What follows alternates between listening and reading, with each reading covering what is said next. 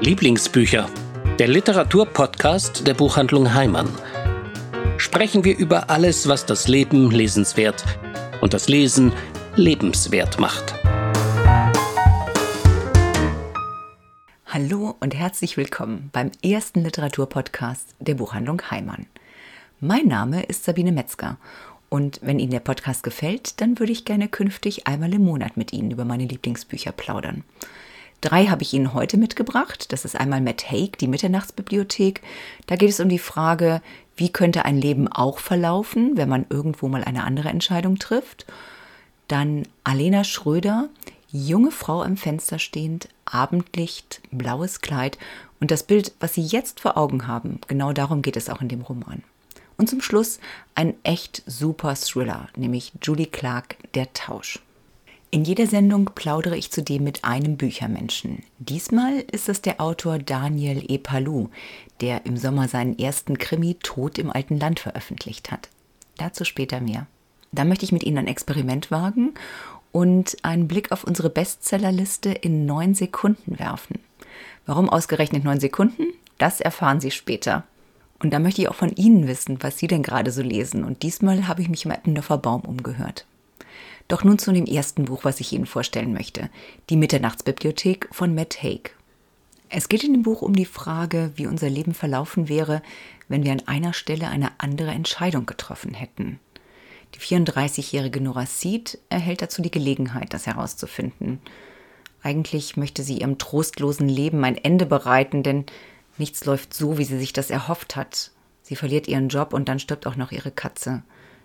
Doch Statt im Jenseits zu landen, gerät sie in eine Art Zwischenwelt, in die Mitternachtsbibliothek. Denn, und das ist ein Zitat aus dem Buch, zwischen Leben und Tod liegt eine Bibliothek. Jedes Buch, das hier steht, ist eine andere Version ihres Lebens. Wie wäre es verlaufen, wenn sie mit dem Schwimmtraining damals nicht aufgehört hätte? Oder wenn sie ihre Karriere als Sängerin weiterverfolgt hätte? Wenn sie Gletscherforscherin geworden wäre, so wie es ihre damalige Lehrerin ihr geraten hatte? Oder wenn sie mit dem attraktiven Ash tatsächlich einen Kaffee trinken gegangen wäre. Noah hat die Möglichkeit, diese unterschiedlichen Varianten ihres Lebens auszuprobieren. Das klingt sehr nach spekulativer Fiktion, für die ist der britische Bestsellerautor ja auch bekannt, aber dieser Roman ist doch sehr viel mehr. Es ist eine sehr berührende Geschichte über die Frage, was im Leben wirklich zählt. Matt Haig erzählt voller Melancholie, voller Lebensklugheit und Humor. Und Nora erkennt, dass vermeintlich verpasste Chancen vielleicht doch keine sind. Das nächste Buch, das ich Ihnen mitgebracht habe, ist zwar ein ganz anderes Genre, aber vielleicht sogar im weitesten Sinne eine ähnliche Geschichte. Der Tausch von Julie Clark. Das ist ein hochspannender Thriller über zwei Frauen, die beide auf der Flucht vor ihrem alten Leben sind. Claire ist die Frau eines einflussreichen und vermögenden Politikers.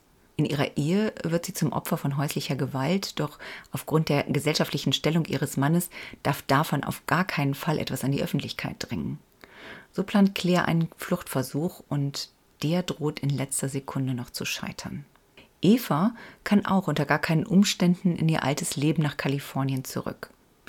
Claire erzählt sie, dass sie ihrem todkranken Mann Sterbehilfe geleistet habe und deshalb von der Polizei verfolgt werde. Die beiden Frauen treffen auf einem Flughafen aufeinander und tauschen ihre Bordkarten. Claire schlüpft zudem in Evas Identität, um wirklich unauffindbar für ihren Mann zu werden. Dann hört sie in den Nachrichten, dass das Flugzeug, in dem Eva gesessen hat, abgestürzt ist. Doch war Eva wirklich an Bord? Und was war der tatsächliche Grund dafür, dass sie ihre Heimat verlassen hat? Claire begleiten wir auf ihrem Lebensweg nach der Flucht und ich habe ganz schön mitgefiebert, ob es ihr tatsächlich gelingt, dem Einflussbereich ihres Ehemannes zu entkommen. Evas Leben hingegen wird quasi von hinten aufgerollt und aus der Vergangenheitsperspektive erzählt. Der Tausch ist der wirklich hochspannende und gut gelungene Debütroman der amerikanischen Schriftstellerin Julie Clark. Fesselnd bis zur letzten Seite. Das dritte Buch, das ich Ihnen heute vorstellen möchte, war für mich eine wirkliche Entdeckung. Junge Frau im Fenster stehend, Abendlicht, blaues Kleid. Das ist der Debütroman der Berliner Journalistin Alena Schröder. Vielleicht kennen Sie ihre Kolumnen in der Süddeutschen, in der Brigitte oder in der Zeit. Junge Frau am Fenster stehend, Abendlicht, blaues Kleid ist eine Familiengeschichte über vier Frauengenerationen hinweg erzählt. Übrigens inspiriert von Schröders eigener Familiengeschichte. Ausgangspunkt ist die 27-jährige Hannah, die im heutigen Berlin lebt und mit ihrem Leben und insbesondere mit ihrer Dissertation und der unglücklichen Liebe zu ihrem Professor hadert. Sie besucht regelmäßig ihre Großmutter Evelyn in deren Seniorenresidenz. Die ist etwas skurril und zynisch, aber trotzdem herrscht eine ganz große innige Verbundenheit zwischen den beiden.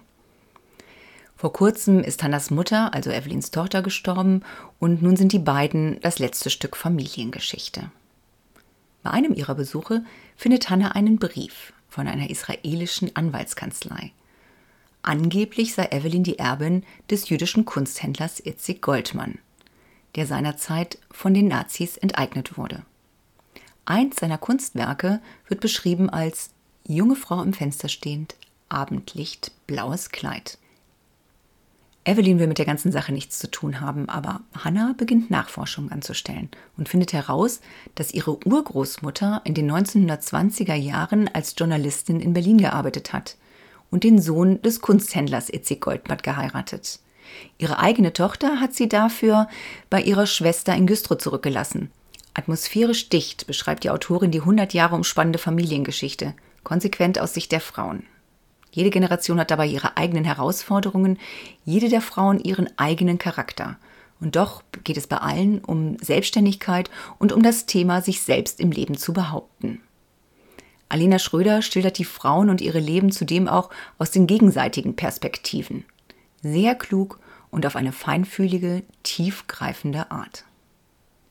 Und damit Sie im Podcast nicht nur meine Meinung über Bücher hören, möchte ich in jeder meiner Sendungen mit einem Büchermenschen über Literatur sprechen. Für diese erste Ausgabe habe ich mich mit dem Krimi-Autoren Daniel E. Palou unterhalten, der im Sommer seinen ersten Krimi veröffentlicht hat. Tod im alten Land. Die Hauptperson ist Gabriele Ballotti, ein italienischer Hamburger oder ein norddeutscher Italiener. Er liebt Espresso und Pizza, fährt einen Fiat und ist gerade wieder zurück zu seinen Eltern ins alte Land gezogen. Meine erste Frage an Herrn Palou war, wie viel von Bellotti denn in ihm selber steckt.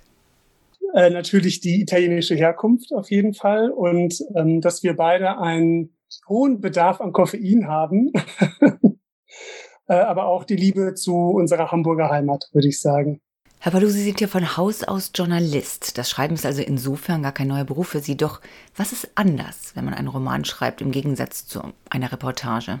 Auf jeden Fall ist es natürlich die längere Zeit, die man sich damit befasst. Ne? Bei äh, Artikeln, das geht ja relativ schnell, sag ich mal. Also da arbeitet man vielleicht im schlimmsten Fall zwei, drei Wochen dran an einem größeren Artikel. Aber so ein Buch ist, wie Sie sich ja vorstellen können, so ein Langzeitprojekt. Das einen über viele, viele Wochen, Monate und manchmal sogar Jahre beschäftigt. Das ist dann, ich würde sagen, die Arbeit als Journalist ist die eines Kurzstreckenläufers und die eines Buchautoren eher die eines Langstreckenläufers. In Ihrem Krimi geht es ja um einen Mord im Journalistenmilieu im Vorfeld der Hamburger Bürgerschaftswahlen. Das ist ja ein Umfeld, das Ihnen eigentlich gut bekannt ist. Müssen denn jetzt hier einige Ihrer Kollegen oder Interviewpartner befürchten, sich wiederzuerkennen? Oder andersrum gefragt, wie viel echtes Hamburg steckt denn in der Geschichte? Also in meinem Buch steht ja vorne drin, äh, alle Figuren sind komplett erfunden, frei erfunden.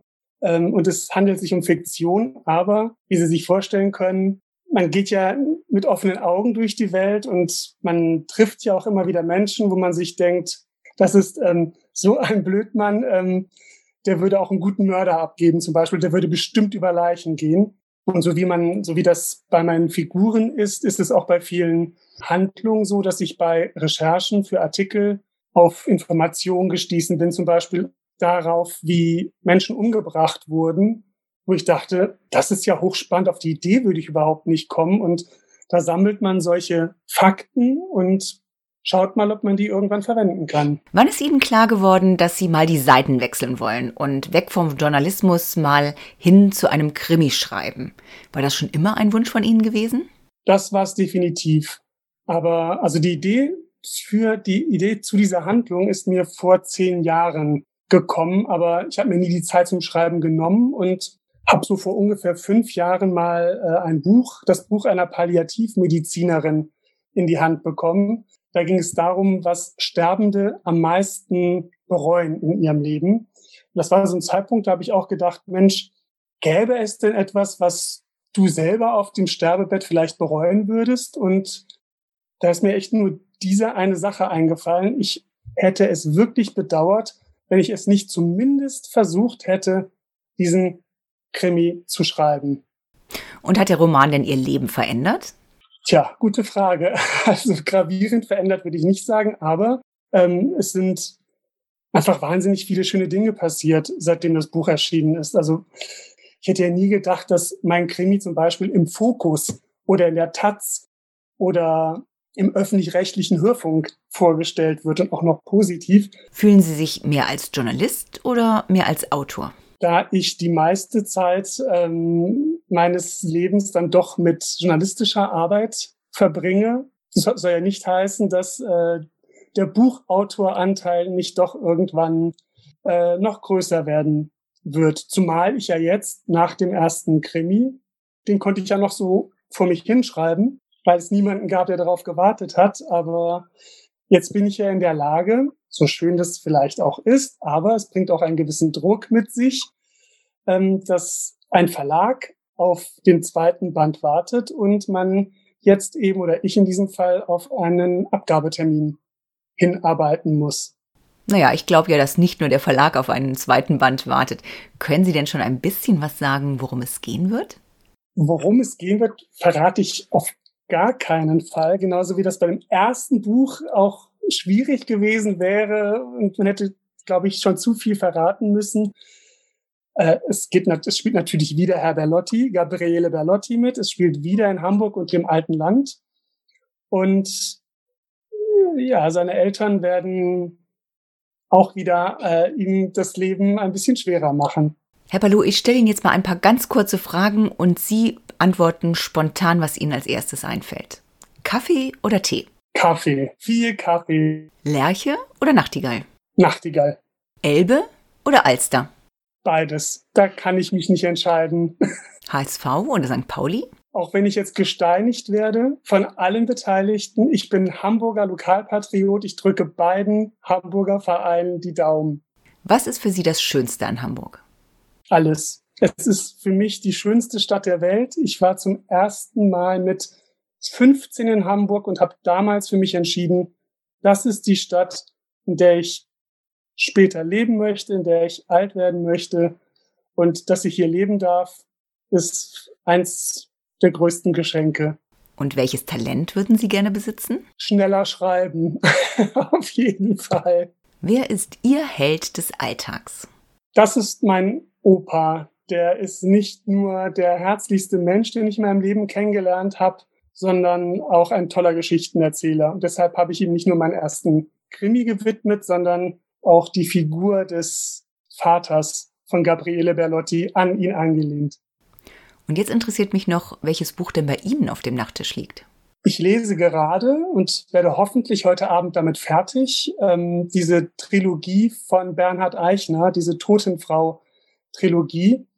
Ähm, das letzte Buch heißt Totenrausch, glaube ich. Und das ist eigentlich überhaupt nicht mein Schreibstil. Also das sind so kurze Sätze, so ganz trocken, aber der schafft das so, einen in diese Geschichte reinzuziehen, auch mit dieser trockenen, ab, fast abgehackten Sprache. Das ist äh, ganz toll, sehr lesenswert. Herr Palou, ganz herzlichen Dank für das Gespräch. Es war mir eine große Freude. Und wenn Sie jetzt Lust darauf bekommen haben, Mord im alten Land selber zu lesen, wir haben sogar noch signierte Exemplare. Und die sind nicht nur mit einer Unterschrift versehen, sondern wer Herrn Palou kennt, weiß, er liebt Aphorismen und Sinnsprüche. Und so hat er auch der Unterschrift immer noch ein kleines Zitat beigefügt. Generation Goldfisch. Unsere Bestseller in neun Sekunden. Ich hatte es Ihnen ja angekündigt. Ich möchte einen Blick auf unsere Bestsellerliste werfen und Ihnen in neun Sekunden erzählen, was sich wirklich zu lesen lohnt. Warum ausgerechnet neun Sekunden? Die Aufmerksamkeitsspanne eines Goldfisches beträgt nämlich genau neun Sekunden. Und das, so zeigt eine Untersuchung, ist sogar eine Sekunde länger als die eines Menschen. Also schenken Sie mir eine Sekunde mehr Aufmerksamkeit und erfahren Sie in neun Sekunden, was sich wirklich zu lesen lohnt. Kategorie Belletristik. Haruki Murakami, erste Person Singular. Neun kurzweilig surreale Erzählungen in wunderbar eleganter sprachlicher Schlichtheit schreibt er über, ja über was nur? Hauptsache irritierend. Kategorie Taschenbuch. Delia Owens, der Gesang der Flusskrebse. Die berührende Geschichte von einem Mädchen, das alleine in den Marschlanden von North Carolina aufwächst, von der Zerbrechlichkeit der Kindheit und der Schönheit der Natur. Kategorie Krimi. Gustav Skördermann, Geiger. Als das Telefon klingelt, erschießt eine Frau ihren 85-jährigen Ehemann. Es geht um Spionage, Geheimdienste und alte DDR-Seilschaften. Vielschichtig, raffiniert und komplex. Kategorie Sachbuch. Barack Obama, ein verheißenes Land. Ein fesselnder und zutiefst persönlicher Bericht darüber, wie Geschichte geschrieben wird. Ein Plädoyer für die Kraft der Demokratie. Und was liest du so? Momentan lese ich äh, Stille von Herr Kagge und noch das zweite Buch ist Ein wenig Leben von Hanya Hattak Karia oder so ähnlich. ähm, ich bin bei beiden Büchern noch nicht ganz so weit. Es sind sehr unterschiedliche Bücher. Das eine ist äh, eher was, was so psychologisch angehaucht ist, dieses stille Buch, ähm, wo man sich nochmal auch mit innerer Stille auseinandersetzen kann. Und das andere, zweite Buch, da geht es um äh, eine Männerklicke in den Staaten.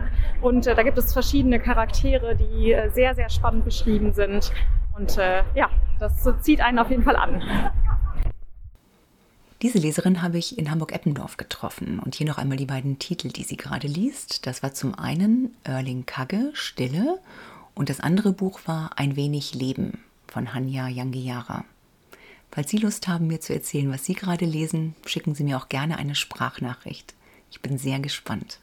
Und ansonsten bedanke ich mich fürs Zuhören. Das war ja also der erste Literaturpodcast der Buchhandlung Heimann. Mein Name ist Sabine Metzger und ich freue mich über Ihre Rückmeldungen, über Anregungen, über Kritik. Was möchten Sie hören? Was hat Ihnen gut gefallen? Und ich freue mich natürlich auch, wenn Sie beim nächsten Mal wieder einschalten. Dann, so viel sei schon mal verraten, stelle ich Ihnen unter anderem eine wunderbare Geschichte über eine außergewöhnliche Beziehung zwischen zwei Schwestern vor. Herzlichen Dank fürs Zuhören und bis zum nächsten Mal.